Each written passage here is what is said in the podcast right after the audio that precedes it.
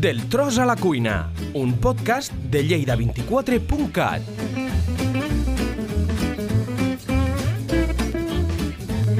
Si ets una persona que està procurant seguir una alimentació saludable, si en el teu dia a dia tens poc temps per cuinar i no vols renunciar a menjar bé i amb productes de proximitat, estàs al lloc adequat. Hola, sóc la Marta Agustí, lleidatana, afincada a la franja, infermera i aficionada a la cuina saludable. A Instagram em podeu trobar com a Real Foodie Lover. Actualment treballo en investigació i tinc experiència en divulgació d'hàbits saludables. I avui estrenem Del tros a la cuina, de lleida24.cat, la primera plataforma de podcast de les Terres de Lleida, on us ensenyaré a cuinar receptes fàcils i saludables amb productes de proximitat. Coneixerem productors locals. Us ensenyaré tips de salut per aprendre a cuidar-nos. I a més, sortejarem el producte que he cuinat, així que estigueu atents a les xarxes. M'acompanyeu en aquesta aventura culinària?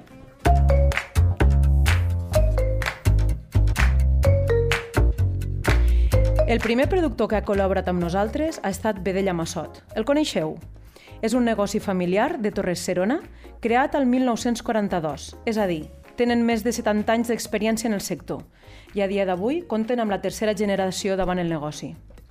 Un detall que els caracteritza és que la seva carn està certificada amb el segell Q de qualitat i és que les seves vedelles s'alimenten amb un 70% de cereals agricultors locals, cosa que fa que destaquin per la qualitat de les seves carns. Actualment disposen de botiga física i també online. Podeu seguir-los a les xarxes o visitar inclús la seva pàgina web i així conèixer els seus productes amb vedella de les Terres de Lleida de proximitat.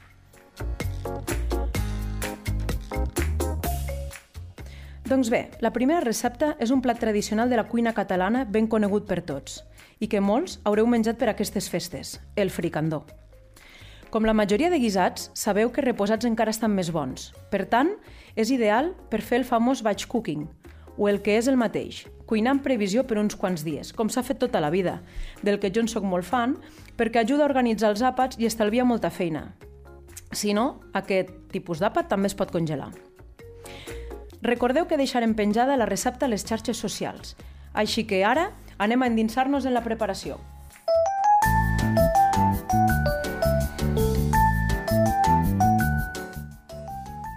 Ingredients.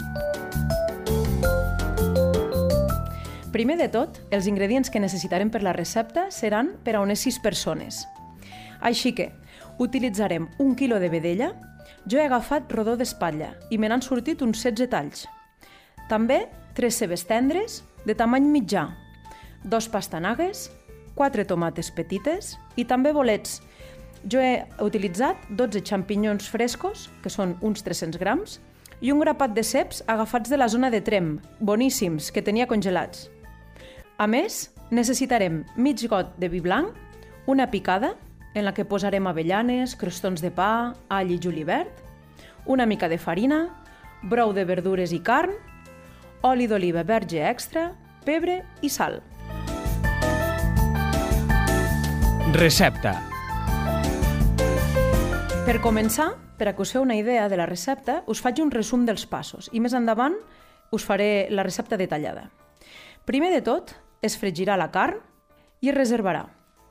En la mateixa cassola on ho haurem fregit, es fa la salsa amb les verdures i llavors es torna a posar la carn a dins i llavors es cou tot junt uns 30 minuts. I per acabar, hi posarem els bolets i la picada i ho deixarem uns altres 30 minuts. Ho veieu fàcil, veritat? Doncs ara anem amb els passos al detall.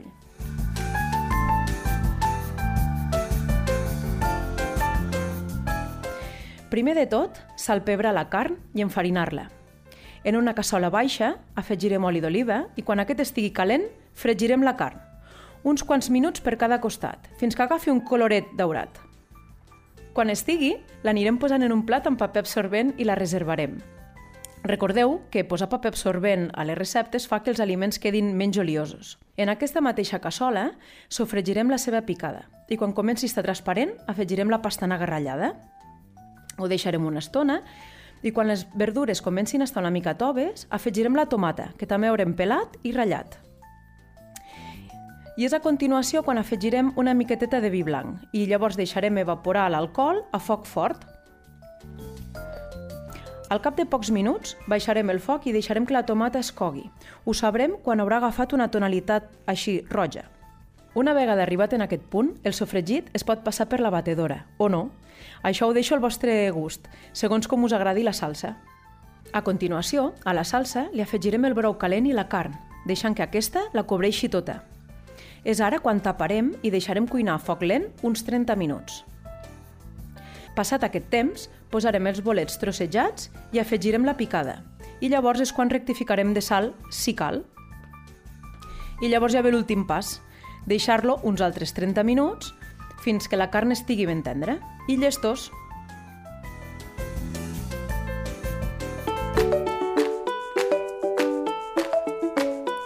El tip. I per anar acabant, el tip de salut d'avui és sobre la carn vermella. Aquesta es caracteritza per ser una carn magra amb pocs greixos en alguns dels seus talls.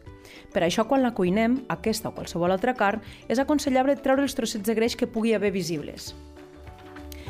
Es considera que és una carn vermella, recomanada en la dieta mediterrània per ser rica en proteïnes anomenades d'alt valor biològic, és a dir, que són de molt bona qualitat i biodisponibilitat, i també perquè representen al voltant d'un 20-25% del total de nutrients.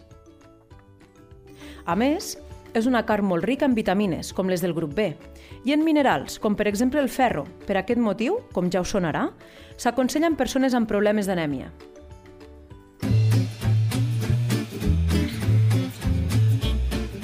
Doncs bé, jo he cuinat la versió més tradicional, però sempre es pot adaptar a les versions més lleugeres, com la majoria de receptes.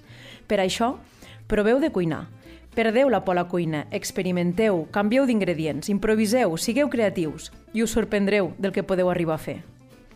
Espero que us hagi agradat el primer episodi. Si us animeu a cuinar aquesta primera recepta, ens podeu etiquetar les xarxes o deixar-nos comentaris a la que quedarà penjada. A més, recordeu estar atents a les xarxes socials si voleu participar en el sorteig de la carn de vedella massot que he utilitzat per cuinar. Espero trobar-nos aviat. Gràcies per acompanyar-nos i fins a propera recepta.